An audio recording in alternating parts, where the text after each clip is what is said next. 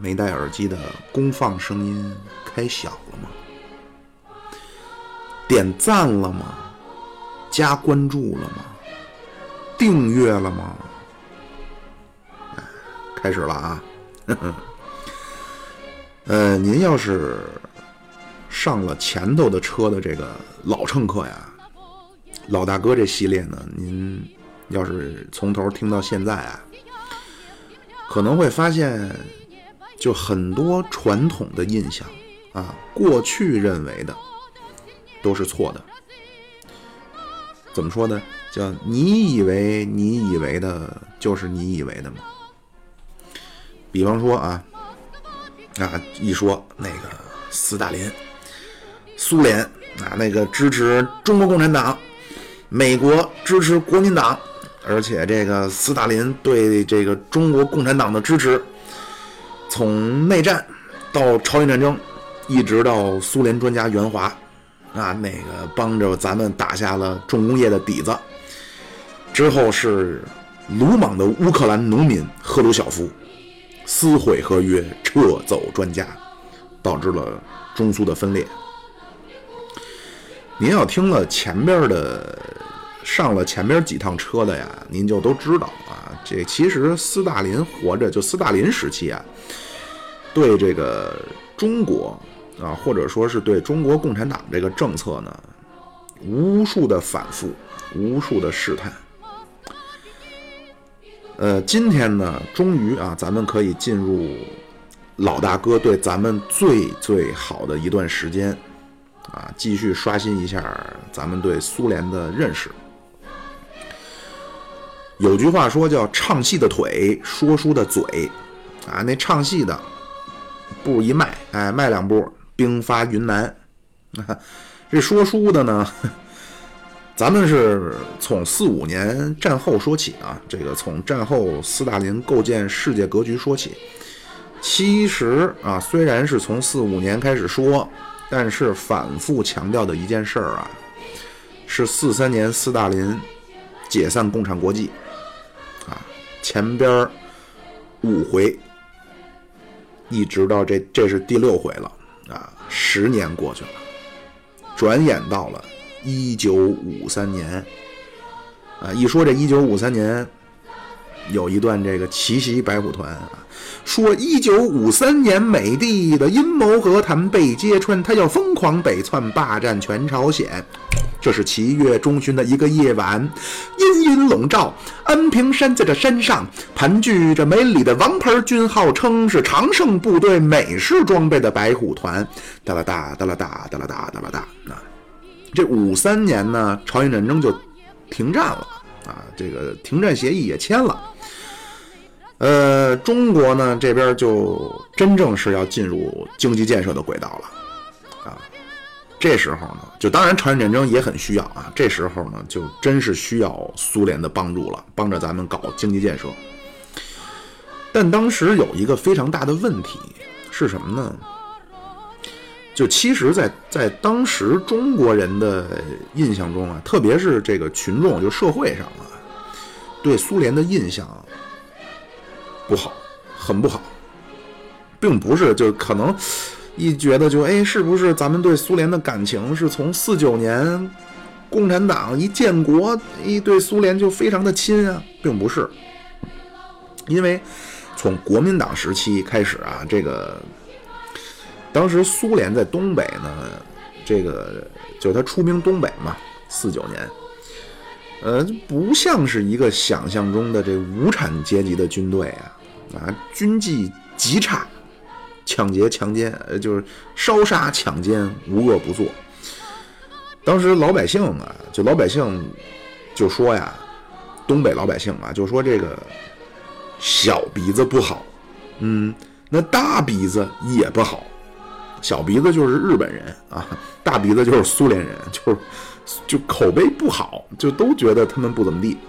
而且这也不怪咱们说他，苏联的这个军纪呢，就是不好。啊，在欧洲，四四年，苏联和这个南斯拉夫也闹过这种当时这南斯拉夫这领导人呢叫杰拉斯啊，也有翻译叫德瑞拉斯的。这人特有名，是他写过一本书叫《新阶级》啊。这您要是听过咱老大哥系列的前身《相爱相杀》系列，您就知道这听听过听说过这人啊。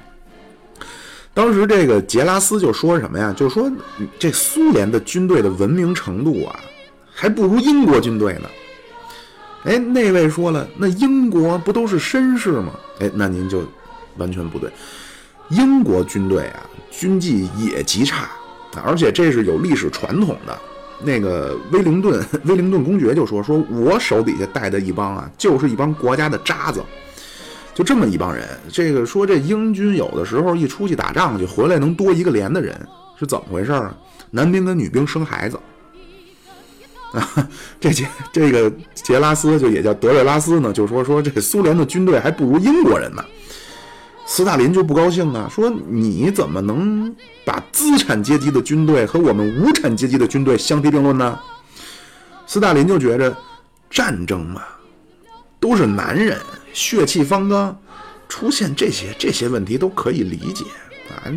那明天是死是活都不知道呢。所以斯大林的，呃，对士兵呢，就是相对说好听了就叫宽容啊，说的客观一点就叫放纵。嗯，他就觉得那南斯拉夫你这对外宣传你是什么意思啊？但其实呢，从另一方面，这个我也是看到这个实事儿啊。就苏联这个管理啊，就是他是这样，他是睁一只眼闭一只眼，但是你要让他看见了，啊，他真是，就他多数是不不去处理的，但只要报上去，当场枪毙。在东北啊，就当时这个红军就强奸了一个东北妇女。那位说了：“哎，这这怎么回事啊？你就算说不是咱们共产党国家，那那会儿跟国民党那不也勾搭的，马上就签条约了吗？”哎，在苏联人看来啊，东北是伪满洲国，是战败国啊，所以他在那边真是没干什么好事儿。就当时在东北就强奸了一个东北妇女，然后就报上去了，就给枪毙了。但是这个事儿就强奸这事儿传出去了。就影响就极差，然后再加上历史的原因啊，就领土啊，因为苏联其实这个俄罗斯啊，就咱们北方的这个北极熊是瓜分中国领土最多的国家啊，以及这个中苏同盟条约吧，又得出让旅顺、大连，又得割掉外蒙等等，在群众当中啊，嗯，就非常的不乐观啊，苏联的这个形象。呃，当时他是想通过有一个组织叫中苏友好协会，呃，这个组织呢，在四八四九年在东北就开始组织出现了，等到了五零年呢，就成了个全国性的组织，就每个省都有，每个单位都有，而且它的规模呀，就从这个角度来说都大于工会，因为它除了工厂啊、军队、农村全都有，就这个中苏友好协会。就帮着苏联去进行宣传，呃，后来又就是朝鲜战争嘛，又又又出现了。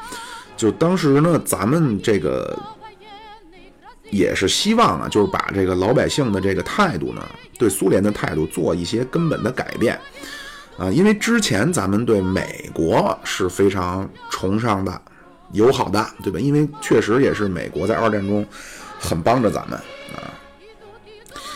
要把对美国的这种友好和崇尚变成蔑视，甚至变成仇恨啊！对苏联的不满也得改造过来。但是呢，这种情况一直到五二年效果都不大。等到五三年朝鲜战争结束了，一五计划就要开始了，咱们得搞建设了。毛主席就亲自向党内发了个指示，叫全面呃开展全面学习苏联的运动。所以从一九五三年开始啊，就开始全面学习苏联，包括军队，啊，当时军队里边也都是苏联的顾问帮着训练。呃，我看过一个那个王朔的回忆，他就说小的时候那些叔叔啊什么的都是高高大大的，都是苏联军队那种范儿。啊，在这个过程中呢，苏联也产生了巨大的变化，变天了，啊，斯大林过去了。啊，就有新的领导要出来掌权了。咱们这儿就花开两朵，各表一枝啊，把国内稍微放一下，咱们稍微看一看苏联那边发生了什么。啊，这个斯大林这个继承人的斗争啊，得经在苏联啊，最后到尘埃落定得经历了小两年。啊，在斯大林同志去世的时候啊，有这么几个人啊，在最高位，就是或者换言之，就是是最有可能的接班人。第一个，这个前面咱们提过啊，这个是当时苏联其实战后权力上的二号人物，贝利亚。啊，他是负责着当时苏联国内外的秘密警察，啊，就相当于什么呢？相当于相当于可能咱们这边同时负责着国家安全部、公安部啊、中联部或者总参的这个对外联络部，都是这一都是贝利亚一个人负责。第二个呢，马林科夫啊，这个马林科夫是斯大林的秘书，然后一直在党中央工作，掌管全局啊。第三个呢，布尔加宁，但是这个是老资格啊，很稳重。接下来呢，弗洛西洛夫，这是苏联建国时候的五大元帅之一啊。这五大元帅呢，后来这五大元帅是弗洛西洛夫、布鲁赫尔。这布鲁赫尔呢，是当时帮着蒋介石北伐的啊，咱们国内管他叫加伦将军。呃，后来呢，说因为搞大清洗嘛，这五个元帅干掉了三个。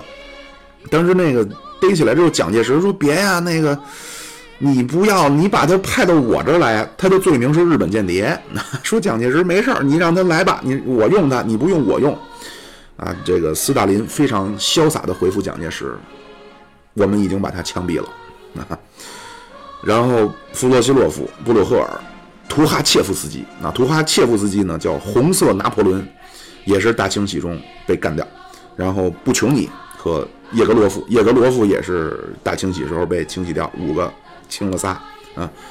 弗洛西洛夫下边最后啊是赫鲁晓夫。那位说了，那这几个人中，斯大林信任谁呀？信任哪个呀？那这五个重新说一遍啊：马林科夫、贝利亚、布尔加宁、弗洛西洛夫、赫鲁晓夫。信哪个呀？选名最长的还是选 C 呀？都不是。斯大林晚年的时候，对谁都不信任了啊！很多在他身边工作多年的老同志、老布尔什维克都被他打击。比如，你看这几个人中没提到一个名，前面反复出现这人——莫洛托夫。莫洛托夫，二七年，就是苏共十五大的时候，就是中央委员了，一直跟斯大林。就不能叫平起平坐吧，就一直是鞍前马后追随斯大林。但是战后，斯大林就屡次的去找莫洛托夫的茬儿。啊，这个四五年十二月，斯大林在当时还在别墅里疗养疗养呢，就写信骂莫洛托夫，说这莫洛托夫不会讲话，然后还随便搞西方的那一套。因为当时那会儿美苏还不，咱前面都说了吗？那会儿美苏关系还不错呀。那莫洛托夫就随便就见。西方的记者接受采访啊，想跟人家去搞这个谈笑风生的那一套，啊，斯大林就非常不高兴。然后后来呢，这个苏联这科学院呢，给莫洛托夫一个名誉院士，啊，因为一般的苏联领导人啊都有这么个，这么个怎么说呀，戴上这么一个，戴个帽子啊，那个你像那布哈林大学问家啊，就是科学院的院士。然后科学院说：“那巴结一下呗，因为莫洛托夫当时除了斯大林，莫洛托夫威望很高啊，那就给说给个荣名誉院士。莫洛托夫很高兴就接受了。斯大林就骂他说：‘你他妈没出息，这么点荣誉都不放过。’莫洛托夫马上就退了啊，我不敢当，不敢当，不当这名誉院士了。后来，莫洛托夫老婆啊，就说非说他老婆是犹太人，就给抓起来了啊。这个后来莫就莫洛托夫跟他老婆关系还特别好。”就死活不离婚，然后斯大林就找找莫洛托夫谈话，说你看看着办啊，你要不你跟你老婆离婚，要不然你就别干了。后来莫洛托夫想了想，就办了个假离婚，就是他不是办了个就是就办了个离婚啊，但实际上是情感没有破裂。等斯大林一死，马上就把他老婆从监狱里捞出来，俩人就复婚了。呃，这个贝利亚也是，这贝利亚呢是从这个四七四八年，特别是四八年这个列宁格勒派被打下去以后啊，就他闹，当时闹出了一个叫日丹诺夫冤案，就是其实这个，就尤其斯大林在的时候，有很多很多你今天看都闹不太明白的事儿啊。这这贝利亚这波人就上来了啊！这个这日丹诺夫啊是基洛夫以后就是基洛就是这这这这后边会会说啊，这个他是基洛夫被暗杀以后，斯大林身边的这么一个革命的大理论家啊。这个这个这这次咱先不展开啊，这下次说二十大的时候说这个。等这列宁格勒派被打压以后呢，这列宁格勒派就是当时保卫过列宁格勒的啊，就是斯大林呢也不踏实，他想搞这政治平衡。啊，这个就列宁格勒派后来就被打压了。呃，后来他这一看马林科夫跟贝利亚上来了呢，于是他就又拉上来一个人，就是赫鲁晓夫啊。这是五零年把这赫鲁晓夫从乌克兰调到了中央。这这这斯大林对马林科夫也不放心呀，而且这个手段啊是非常的怎么说呀？这种帝王权术的感觉啊。这个开十九大，五二年的十月份，苏共十九大说要换领导班子，然后斯大林就说：“马林科夫同志，站一下，站起来。嗯，你说一下下一届的中央委员都是谁呀？你给我写个名单吧。”马林科夫他敢有吗？你说你写一名单，那你你什么意思啊？你要造反呀？你你要说你没有，那你是怎么着？你没没点想法？吓得一身冷汗啊！好意思，凉水浇头，怀里抱着冰，正在那儿哆哆嗦嗦，不知道怎么办呢。斯大林从兜里掏出一纸条，啊，一念啊，就把原来这个主席团，他们这主席团就相当于咱政治局啊，从十一个人增加到二十五个人啊，他想就是改变一下格局吧，搞一搞新的平衡。贝利亚这边呢，他。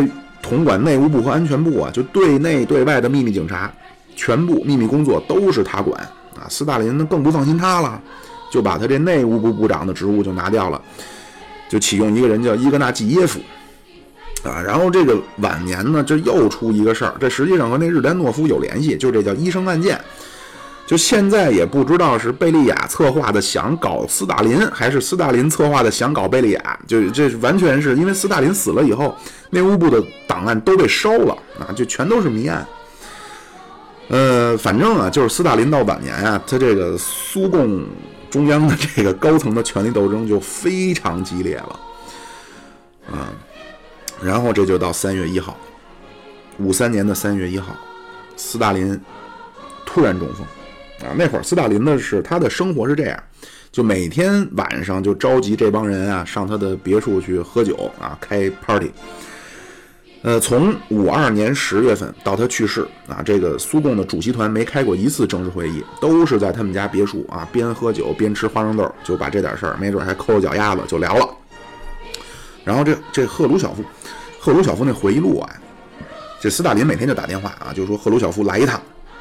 你叫他去也不知道干什么去。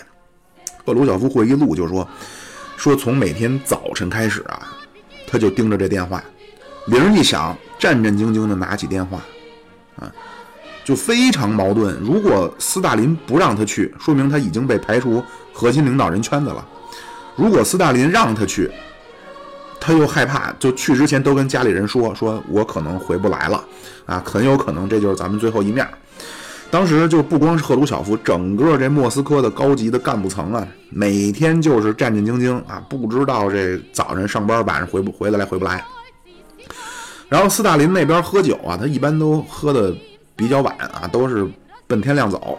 然后一般呢，他是十点钟起床。呃，但是三月一号那天呢，早上十点他没拉铃，就一拉铃，外边美丽的护士就会送来洗脸水，送来早餐。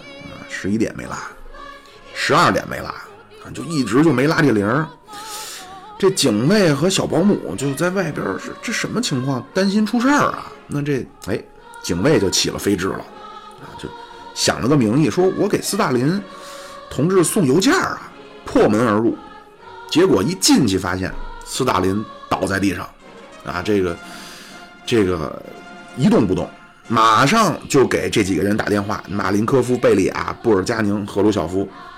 这几个人一听说说赫这个这谁呀？听说这斯大林出问题了，赶紧赶到克里姆林宫，啊，发现斯大林同志休克了。几个人弯着腰看着，这是围坐一圈啊，看着倒在地上斯大林，你看看我，我看看你，确认了一下，斯大林确实是休克了。哎，转了一圈，走了，啊，就这么一直拖了十三个小时，医生才来。啊，斯大林这死到现在也是个谜，就所有当时的医疗记录全都解密了。啊，就但是这医疗之记录啊，你什么都看不出来啊，就只能看出来就叫病情一天天在加重，而且苏联人的治疗方法呢，就是也战斗民族嘛，怎么治啊？治这个这个放血啊，就用这蚂蟥吸血，今天放三只在身上，明儿放五只，到最后就满身的蚂蟥，而且就是有所谓的谋杀说啊，因为斯大林他有体检报告啊，就非常健康，这个也没有什么高血压。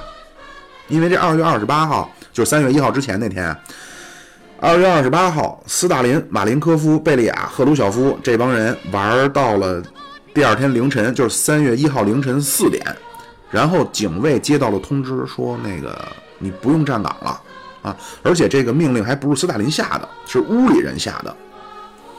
而且零三年的时候又解密了一份档案，说这斯大林的消化道内有异常，什么什么黑色液体什么的。谁干的呢？就当然这都是闲扯淡啊，就是就瞎猜。有人说有一种说法叫亲人谋杀说啊，这个斯大林的儿子呢叫瓦西里，女儿叫这个斯维特兰娜，这两个人呢都是斯大林的二老婆生的啊。这个第二个老婆呢叫阿列卢耶娃，是一个悲天悯人的苏联的美女啊，她非常同情在大清洗中受害的这些人。然后想试图在咱们这个革命领袖的枕边吹吹风啊，后来斯大林跟他关系就越来越差，最后这个阿列卢耶娃这个大美女呢就上吊自杀了。但是苏联呢为了维护这所谓的领袖形象啊，就对外说他叫死于急性阑尾炎，但斯大林不解气呀，哎，看他这个老婆死了呢，也没法拿他撒气了。就折磨他娘家亲戚啊，全部流放迫害。所以这两个孩子呢，就这瓦西里呢和这个斯维特兰娜呢，确实是对斯大林没什么好感。但是这两个人其实当时根本见不到斯大林，所以可能性也不大。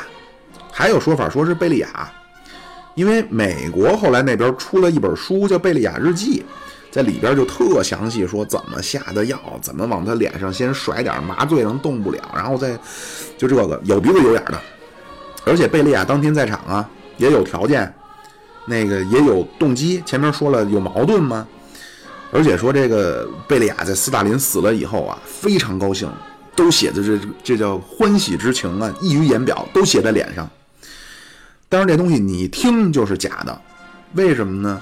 他怎么可能把这种东西写在日记里啊？把相当于把自己的罪证落落成文字啊？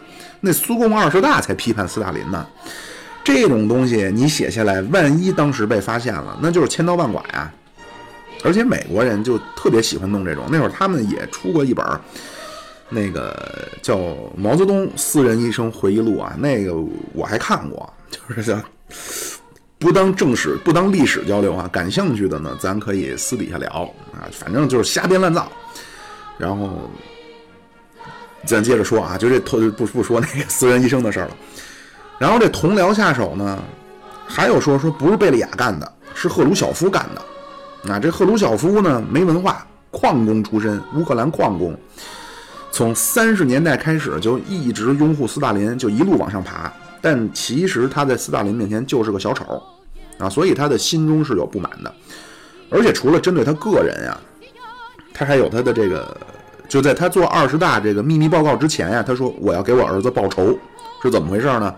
他这儿子苏德战争期间呀，呃，之前是因为违反军纪，然后赫鲁晓夫下跪那会儿本来说就枪毙嘛，赫鲁晓夫下跪求斯大林饶了一命，饶了他儿子一命，斯大林就算了。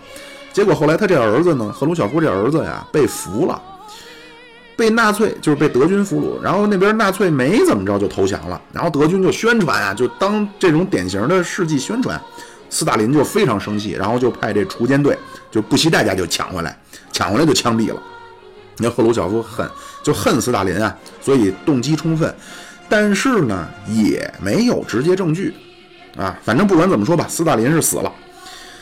呃，这简单说两句啊，就客观的说呢，他真是给苏联带来了工业化啊，把一个从拿着木犁的国家带到了一个拥有原子弹的国家，并且二战的时候抵抗了纳粹，战后呢也构建了苏联的战后的。格局，对内呢搞了大清洗啊，这些斯大林的事儿，咱们下次说二十大秘密报告的时候再细说啊。对内搞大清洗，非常的残酷，甚至冷血的这么一个人啊，手腕很毒辣。嗯，这么说吧，他呢是对苏联影响巨大，甚至说是对苏联影响最大的一个领导人。然后咱接着说这斯大林，等到三月五号，那斯大林还躺着就没死呢，这帮人就绷不住了啊，就说这个不行啊，国不可一日无君啊，咱得定一下领导班子了。然后就召开了苏共中央主席团和苏维埃主席团的联席会议。哎呀，抱歉啊，重新安排了国家的这个领导班子。这个领导班子的安排就完全恢复到斯大林开十九大以前的状态了。啊，内务部交还给贝利亚，莫洛托夫继续做外交部长。当时莫洛托夫已经被斯大林撤了，啊，换的叫维辛斯基。啊，这个当时跟周总理还签了旅顺的东西。主席团也减回到十一个人，而且呢，这里边最后一名是斯大林，因为还没死透。啊，夜里斯大林去世，这帮人也就放心了。但斯大林这一死呢，他们几个又开始勾心斗角了。在赫鲁晓夫，就不光是赫鲁晓夫啊，在所有人看来，在当时最最危险的人是谁啊？贝利亚啊，他掌握着秘密警察，权力最大。嗯，马林科夫呢是叫威望最高，因为他一直跟着斯大林。那在党内有什么新指示啊，召集个会议啊，那都是他。赫鲁晓夫在当时这五个人中是排在最后。但是这赫鲁晓夫呢，非常懂得这个 玩权谋啊。他先搞掉贝利亚，然后搞掉的方式呢，就找马林科夫说：“那个老马，昨儿我可听贝利亚那个喝酒时候小声念叨了，说那个他要把你干掉。啊他说的搜集你点证据还不容易吗？啊，我们呢觉着替你抱不平，你是好人，所以我们现在决定了。”咱们得反抗，得把贝利亚干掉。现在我们几个全同意了，就差你了。你觉得怎么样？马林科夫说：“没问题，你们都同意，我就干。”然后就找弗洛西洛夫，老夫，哎呀，出大事了，出大事了！我最近啊，我听说呀，这内务部啊，要收集你的罪证，说你是他妈间谍啊！这贝利亚要对你下手。你这，哎呀，这红军的元老，我们哥几个都看不下去啊！这贝利亚哪能这样啊？我们几个都说要出手干掉贝利亚，全都同意了，就差你，你干不干？就这么着，绕了一圈，所有人都同意了。然后开某一天开会的时候，就突然宣布贝利亚是英国间谍，那就抓起来了，然后扣了这脑袋上扣了无数的屎盆子啊！这这个私生活的，然后还有这大清洗时间，就所有烂事全都就说是他干的。这个大清洗，这个呢，这下次说苏共二十大时候再说啊。就发现后来发现好多事对不上牙了，就时间不对啊。个人生活这儿可以说两句，呃，就有说说那个贝利亚仗着自己的位置啊，因为他不是负责秘密警察吗？说哎呦，说找无数的苏联美女啊，这苏联女的也确实漂亮，就在家里边淫乱，然后侮辱人家。说这贝利亚就在大街上溜达呀，一看，哎。这不错，这腿长，操这白，嗯，带上车就带回家去了。那一看，哎，这不错，这他妈的胸大腰细啊，这不是那个带回家。后来这这些说法，然后其中还有一特有名，当时苏联一舞蹈家，名儿记不住了，但这说法呢，他孩子说那就是瞎扯，因为根据这就那帮人的说说，他在家里搞这些淫乱呢，他那贝利亚媳妇儿和这俩孩子都在家里边呢，哪有没见过什么贝利亚搞过分的事儿啊？然后这舞蹈家最后是坐实了，确实是贝利亚一情妇，但人自个儿说了，说我是真心喜欢贝利亚啊，这人有人格魅力。哎，这贝利亚的事儿咱暂且按下不表啊，下次说这个。赫鲁晓夫秘密报告的时候，咱再说贝利亚。然后贝利亚之后就干掉马林科夫啊，因为马林科夫有威望啊。然后剩下的就是弗洛西洛夫跟布尔加宁，那都廉颇老矣了，也没什么，本身也没什么能力。呃，当时苏联的领导人啊，都觉得就得改变一下斯大林时期的这个姑且叫保守的政策吧，就对内对外啊，就都要释放一下这个压力了，要不这国家就爆炸了。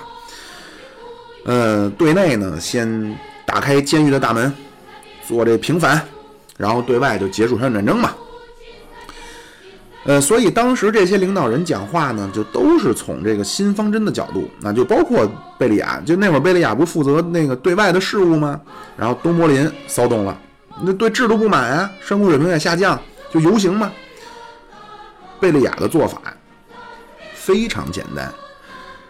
就放放手了，大撒把，就让他们闹去吧，自己处理，最后爱怎么着怎么着。就苏联我不负责任了。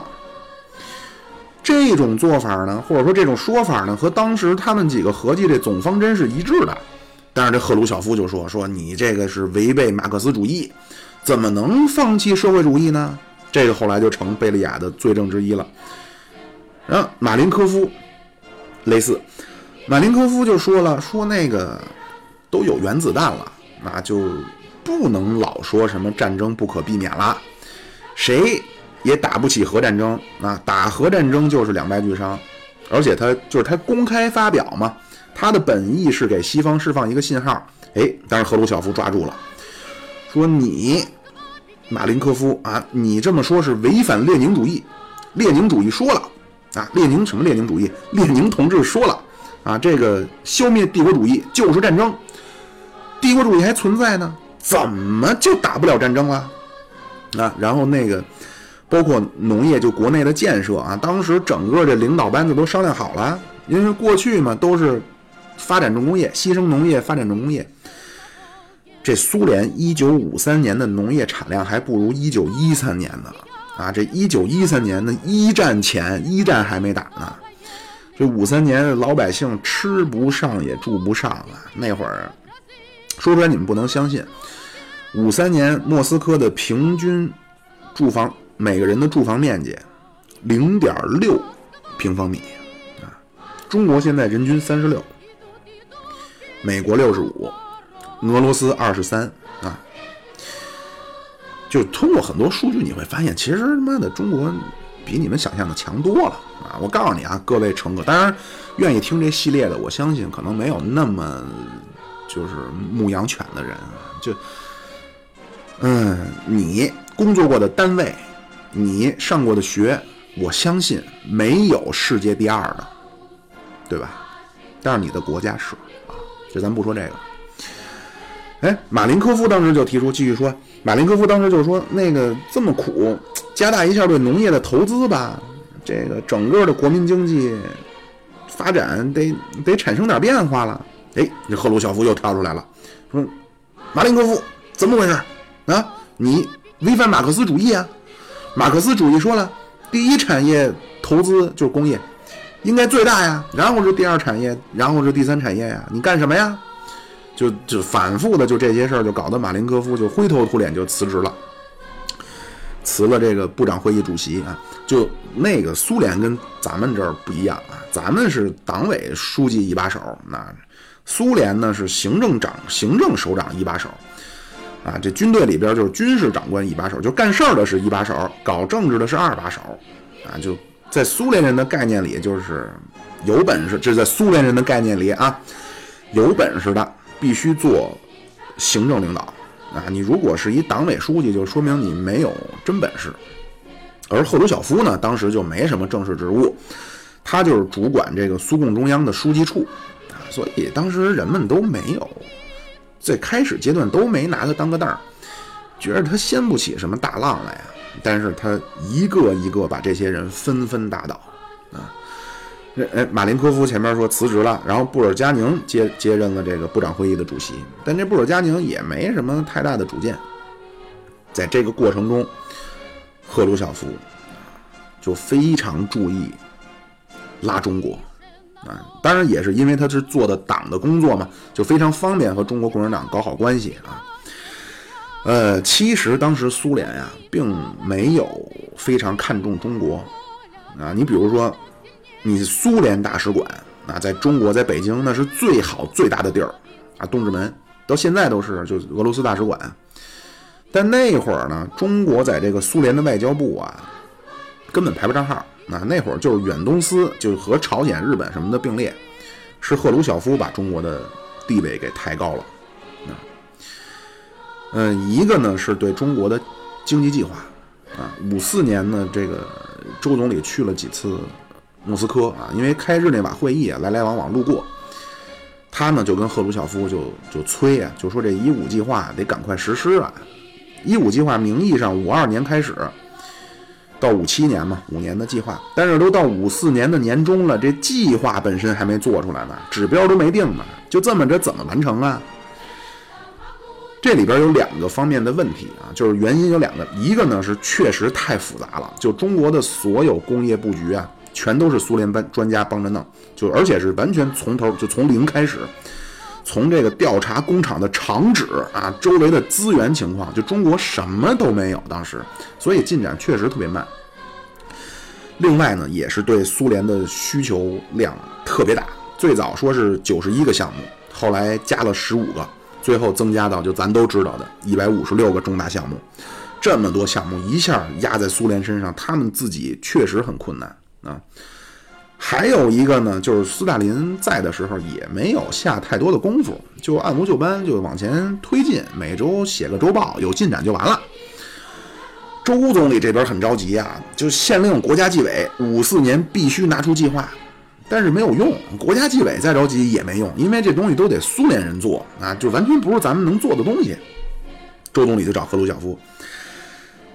但是赫鲁晓夫前边说了，管党务的他不管具体的这些 这些东西，不管经济，就找米高扬。当时那个这就是前面这这前面提过的人，咱就不再细说了啊。就是四九年秘密访问西柏坡的，当时米高扬主管对外贸易，就是对外的经济关系吧。米高扬呢，就跟赫鲁晓夫一块儿就推动各个部门加快对中国的这个一五计划的这个制定吧。到五四年九月，哎，这五四年是什么日子呀？这赫鲁晓夫就想借着中国国庆五周年啊，这逢五逢十大庆啊，赫鲁晓夫就想把这个中苏的关系调整一下啊，就也是为了让他在苏联党内的地位这个更稳固啊。当时各国都给中国发来了这个祝贺啊，这当时苏联共产党呢就说呀，这么着。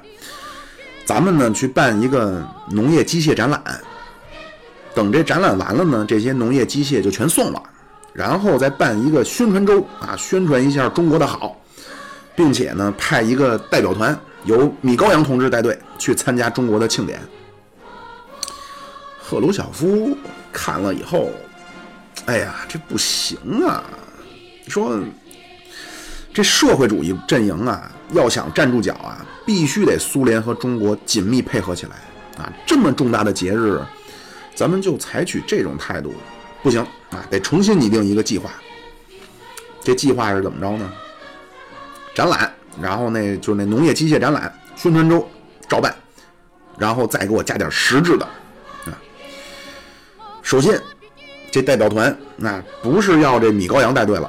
是由赫鲁晓夫和布尔加宁带队，就是最高规格了，就是党的总书记和部长会议主席，党政的一把手带队。然后第二，在经济上啊，给中国实惠，增加十五个项目啊。原来那会儿中国要求，但是斯大林不不不买账，中国要求过加点项目，不买账了。不但给你加十五个项目，我再给你加一笔贷款啊。原来苏联。给，这不是说了吗？给了三亿的贷款。那毛主席四九年底五零年初去了苏联，呃，斯大林给了三亿美元贷款，确实是不多，那比这个比苏联给波兰的都少。但是不是人家不给，是毛主席不想要啊？这毛主席呢，这个农民的观点还是重一点啊，这个不愿意借钱，你这这借那么多钱干嘛呀？我还得还，我还是应该的，我还本就完了，我干嘛还还他利息？他就不想多要啊，这确确实是不懂啊，就这这现在不都兴管人借钱发展经济吗？然后后来赶上朝鲜战争一爆发，那点钱又全买了武器了，就对经济建设就没没用上这笔钱。所以赫鲁晓夫说：“再给我加一笔贷款，并且那个帮中国给我修铁路，新疆的、内蒙的都修起来。而且赫鲁晓夫啊，他说我一定要让中国人从心底里感谢苏联啊！你中国人不是对这四个合作社不满吗？就是那个毛主席前面这都都都说过了，前面四个股份公司，这股份全部还中国。然后那个旅顺港。”还中国不要了，啊，这个原本规定不是说那个争取完了，说是五二年底就咱们去那个四九年底五零年初，毛主席、周总理一个炮兵号，一个那个 南那外蒙的事儿说事儿，对吧？最后说是规定五二年底或者对日条对那个对日的那个那个条约签订就归还。但是朝鲜战争不爆发了吗？就斯大林实际上是用朝鲜战争挑动朝鲜战争，把这旅顺拿回来。呃，到了五二年九月，按说就该还了，但是那会儿中国没海军啊，就必须让这个 苏联让这这个这个必须让这苏联这太平洋舰队在旅顺啊，那周总理就没办法，就去签了个新的协议，但这协议里就没明说什么时候还，啊，就默认来说，那应该呢就可能是四五年条款里说那三十年，啊，就这一签回来，国内知识分子又炸了。说他妈的怎么回事啊？旅顺怎么又给苏联了？但是，那那周总理这边，那你他也很那个什么，很被动啊。你不能说你他妈停战了，你不用人家了，让人走人，我们自己建设海军。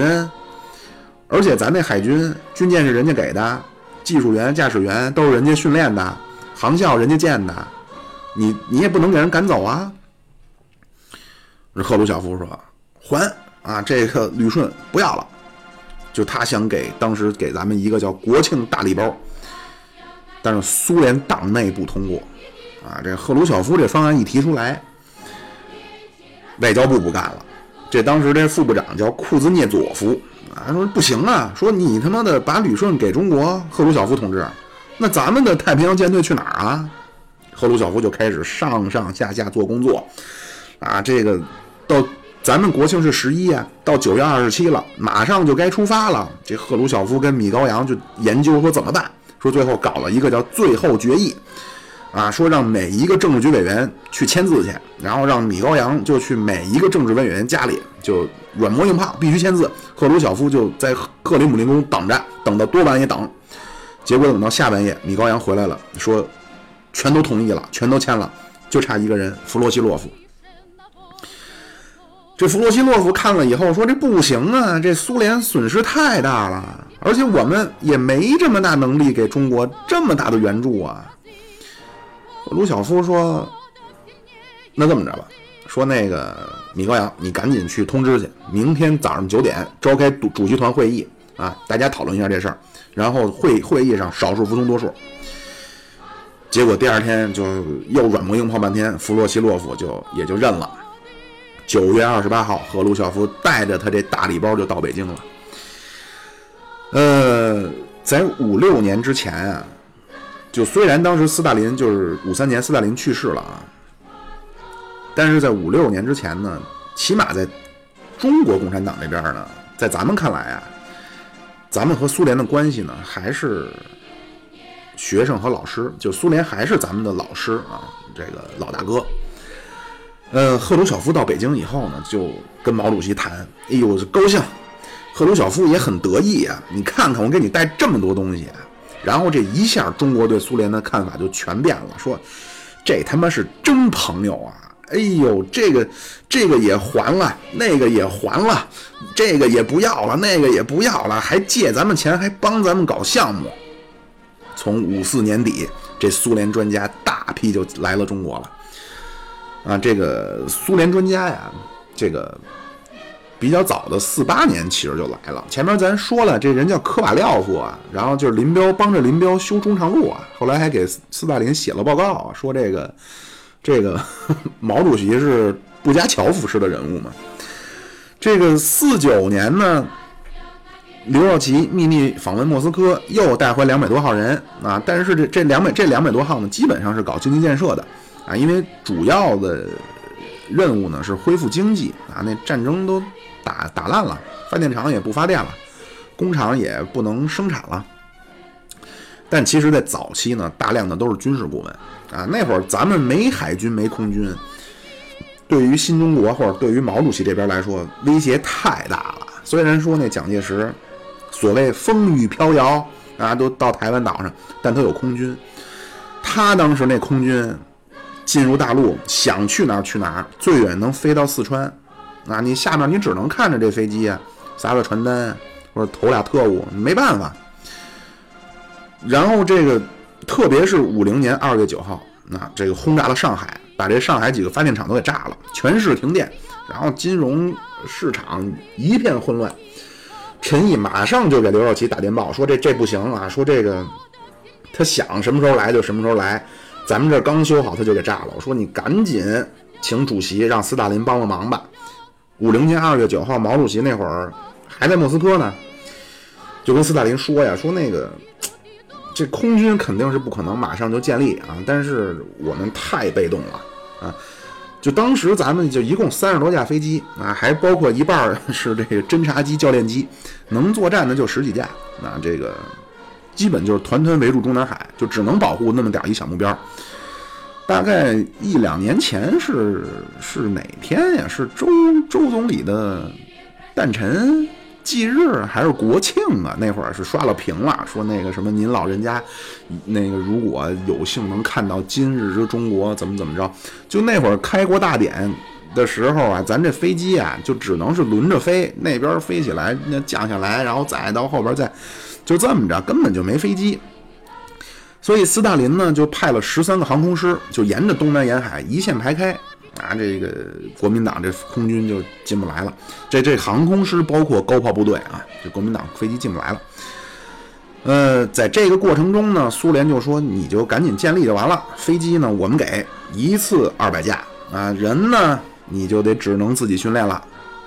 然后随着这航校，包括特种部队、高炮部队、雷达部队，就全都是苏联顾问帮着帮着建立的。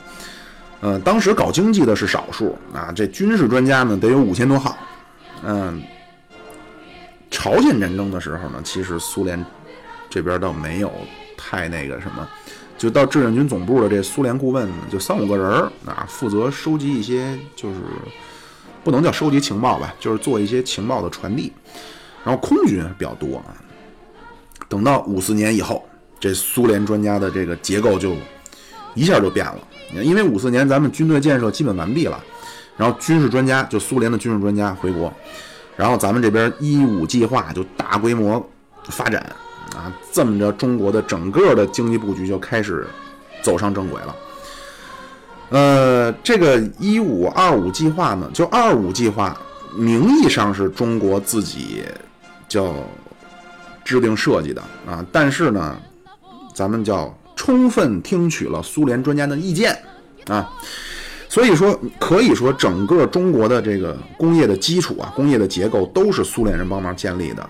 这个轻工业、重工业、军事工业等等，都是苏联人一手帮着咱们建立起来的。哎，说到这儿呢，我我也提个小小的问题啊，我其实一直很期待能够跟各位乘客产生一些这个互动交流。别光就点了个关注，看几张照片就不管了。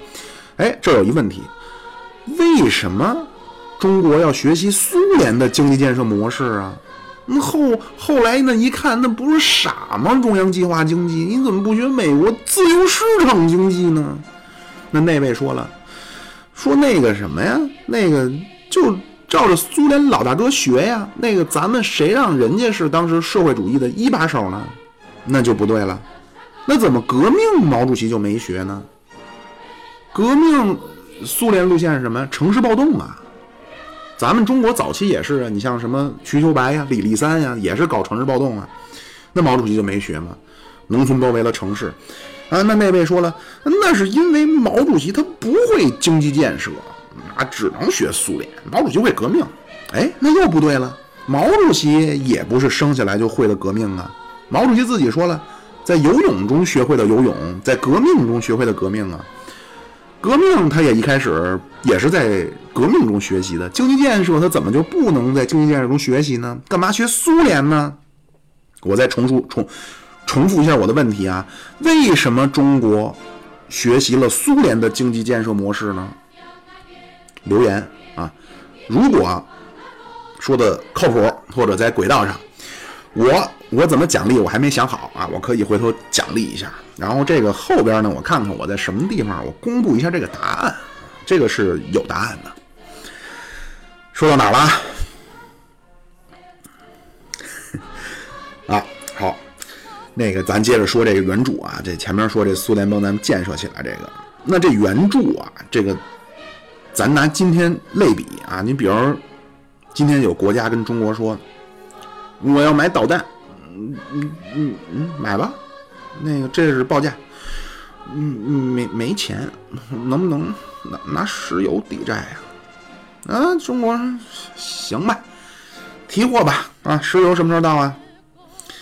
啊，那又跟中国说了，那个我想学修铁路，想学运营铁路，我我也没钱，石油我也不够了，我我拿矿石抵债行不行啊？哎。行吧，那个来学吧。授人以鱼不如授人以渔。我们要和西方国家走出不同的非洲道路啊！来吧，包教包会。我还想学炼钢、制造机床、化学合成、浓缩铀、制造飞机、航空母舰、洲际导弹、核武器。你他妈有病吧！太顺理成章了，但我告诉你，当时苏联把这些全部交给中国了，啊，很多苏联生产的大型设备，苏联就造了两台，一台自己用，一台给中国用了，啊，这个一开始的时候，那就是老大哥这系列最早的时候我也说了，就苏联这一百五十六个大型建设项目啊，价值九十四亿卢布是什么概念呢？是五九年苏联国民收入的百分之七，相当于什么呢？相当于今天中国花了五点八万亿人民币啊！那网上那那会儿说在非洲援建花五百亿，就骂疯了。人家相当于花了五点八万亿，一百多倍啊！比今天中国花在非洲的钱多一百多多倍啊！然后还派大型央企去那边建分公司，然后组织专家团队去手把手的教，直到当地人能独立的完成任务。这个。就绝对是人类历史上最大规模的这种对一个另对另外一国家的援助啊！你说你中国对巴基斯坦怎么样？也没到这种程度吧，差远了。就就就当然就是那个设备技术是算钱的啊，就是算贷款，然后你以后用造出来的产品归还。但是设计完全白给，就也不能说完全吧，就是收个象征性收点复印费。啊，你要你现在你说你那个中外合资，你你设计费，你不得占一半，对吧？你最起码占三分之一啊！你知识产权最值钱嘛？就当然那会儿苏联好多设计就是也是现成的啊，就比方说这在苏联这工厂我这么建，图纸原封不动就拿来了，就中国也这么建，但好多都是新的或者是需要修改的，就这些东西全部都白给，就这些这些知识产权的东西啊。那得图纸，那位说了有多少图纸啊？长春一汽啊，今天你像一汽、奥迪、一汽红旗、一汽马自达、一汽丰田，长春一汽啊，就苏联援建的，光这长春一汽这工厂的图纸，两列火车全都是图纸，整个这一个工厂就不光是说工业设备啊，从这工厂从门房、围墙、顶棚、排水道，全部这些东西都是在苏联设计好了拉来的。然后这这一百五十六个项目全就就基本上涵盖了所有的国家的这些领导部门，全都有苏联顾问，就除除了外交部啊，就连公安部、军队，就当时就是首长，然后边上就坐一苏联专家，而且呢，这个苏这个苏联派专家的时候都要做思想的这些，不能叫动员了，思想教育啊，就是说你们要认清自己的位置啊，你去是去帮忙的，记住了，人家是主人，人家说了算，不是你说了算，人家要什么你帮人忙就完了啊，就这些全部的档案里边都有啊，这个。所以说，所谓说什么苏联领导人试图通过专家控制中国，就是无稽之谈啊！当然了，就确实是这个苏联专家已经进入了咱们的所有部门，包括体委啊、文艺部啊，全都是苏联专家。然后大学里边，清华、北大、人大那全都苏联顾问，里边就从这个课程设计等等，后来五二年院系调整啊，都是按这苏联的模式。啊，这帮人呢，这个专业能力没问题，反正咱也不懂，对吧？这这这帮苏联的专家都是受过多年的教育，这些知识分子，咱们呢也对这苏联的专家呢的人品啊都赞不绝口，而且这个呃基层工作的这些建立的感情非常好，就好多那苏联专家，那个到现在家里都拍。都照着这个，都都放着当时在中国的一些照片然后都让自己的子孙去学中文。一说起当时跟中国人的这这一起工作的场景，都老泪纵横的，啊，就极少部分有一些问题啊，这而且非常有趣啊。这个分享几件事儿啊，比如那个公安部啊，当时苏联专家呢就对咱们中国这侦破手段，他们就觉得有点儿，哎。不以为然啊，他们就觉得怎么着？比如怀疑这人是特务啊，咱们这边呢就要跟踪啊，寻找证据啊。那苏联专家说干嘛呀？就跟这弄费这么费劲？你这很简单嘛，你派一个美女，对吧？搞一个美人计，那不就拿下就招了就完了吗？对吧？这中国觉得这不行啊，无产阶级怎么能用美人计啊？咱们这边要发动群众啊。对吧？这街道老太太那都是眼线呀，都能负责监督啊。而且这这这群众路线呀，这是中国革命的特产啊。这群众路线最早是李立三提出，毛主席发扬光大啊。就这些东西呢，双方是有一些思路上的不一致。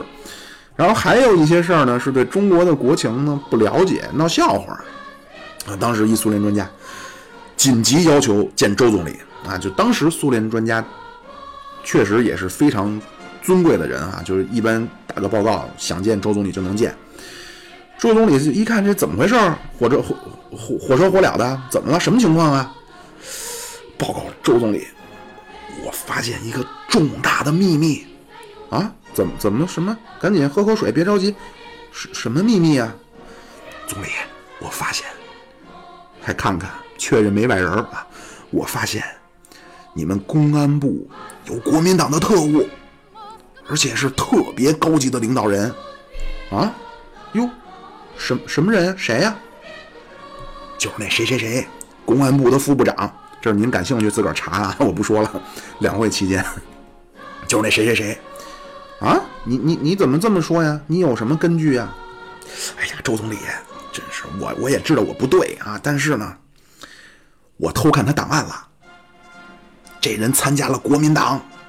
哎呦，周总理哈哈大笑。哎呦，哎呀，那那那我告诉你吧，我我也参加过国民党啊。中间傻了，你你你你别过来，你什么情况？难道那毛泽东同志知道你参加过吗？你看他就他就不知道啊。七二九年咱们国共合作嘛，咱们这领导人全是国民党啊，就他对这些情况就不了解，就闹一些就是笑话，就有有意思，然后。还还有一个事儿啊，就也很有意思。就从这件事儿，你也能看出苏联对专家的这管理。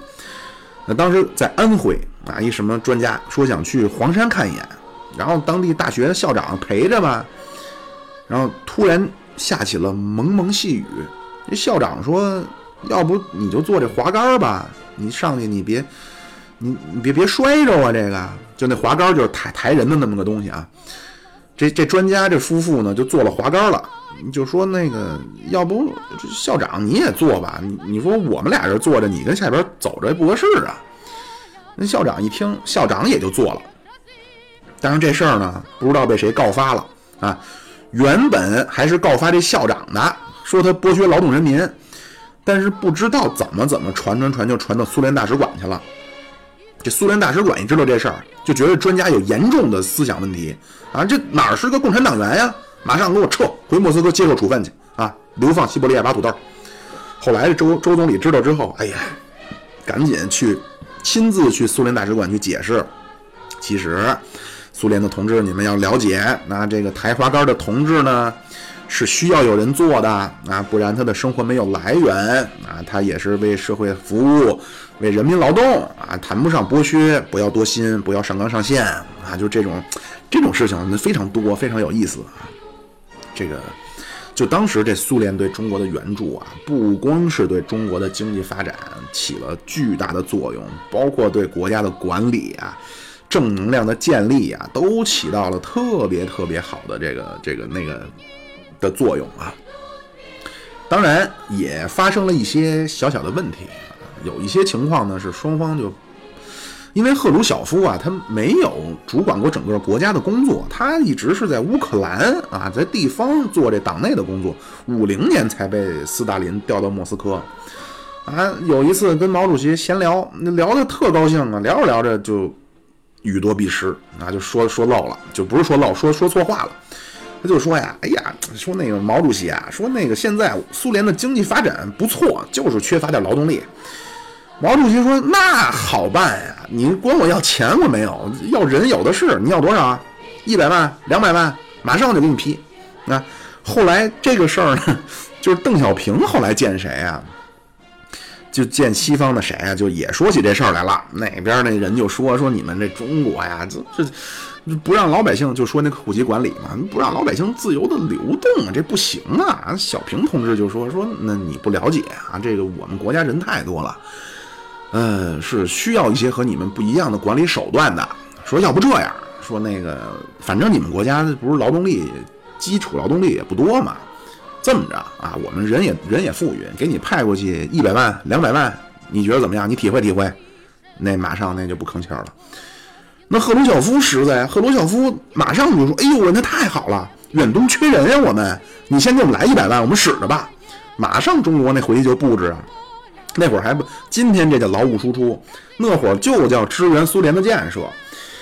这赫鲁晓夫那边一回去，这外交部就找他了，说：“这不行啊，赫鲁晓夫同志，这远东本来就是中国的领土，好不容易这么多年，人家不提了。”你这又弄去一百万人啊，这不是埋雷吗？啊，就所以到后来呢，就咱们就去了十万啊。这个苏联以后再也没提过要劳要劳动力的事儿了。就现在俄罗斯也特别害怕东北这劳工就过去就不回，就生儿育女就扎扎下去了。啊，这个过了几代，那这土地不就又回中国了吗？这个这所以前两天普京不是主动就说。算了，那个这这就实政啊，这这好像实政是卡的非常严，不太让说实政，我不说了啊。呃，除了这个人这事儿呢，还有一个闹得不太愉快的呢，就是原子弹啊，或者叫核保护伞。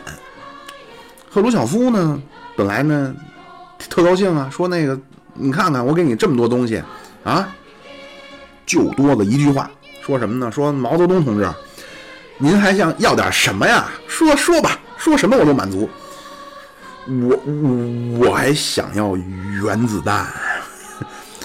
赫鲁晓夫傻了，你你要那玩意儿干嘛呀？那那么贵啊？那个养护可不是在地里刨个坑埋了就行啊，然后用的时候挖出来就往出扔，那不是那养护花的花花花钱花老了去了。你那个不用，我们有就完了，咱都社会主义，那个我们给大家提供核保护伞就得了。毛主席就不高兴了。就你他妈不给就算了，以后我也不提了。就但是即便是这样，赫鲁晓夫呢就又签了一个协议，那就就回去就说，那咱们这么着吧，给中国提供这重水反应堆啊，什么原子能加速器什么的。呃，就这段时间呢，就对华援助这这这这段时间，就最后突破的其实就是核技术、核秘密啊。这个中国的军队的这个现代化，完全就是苏联人帮忙搞的啊，那个。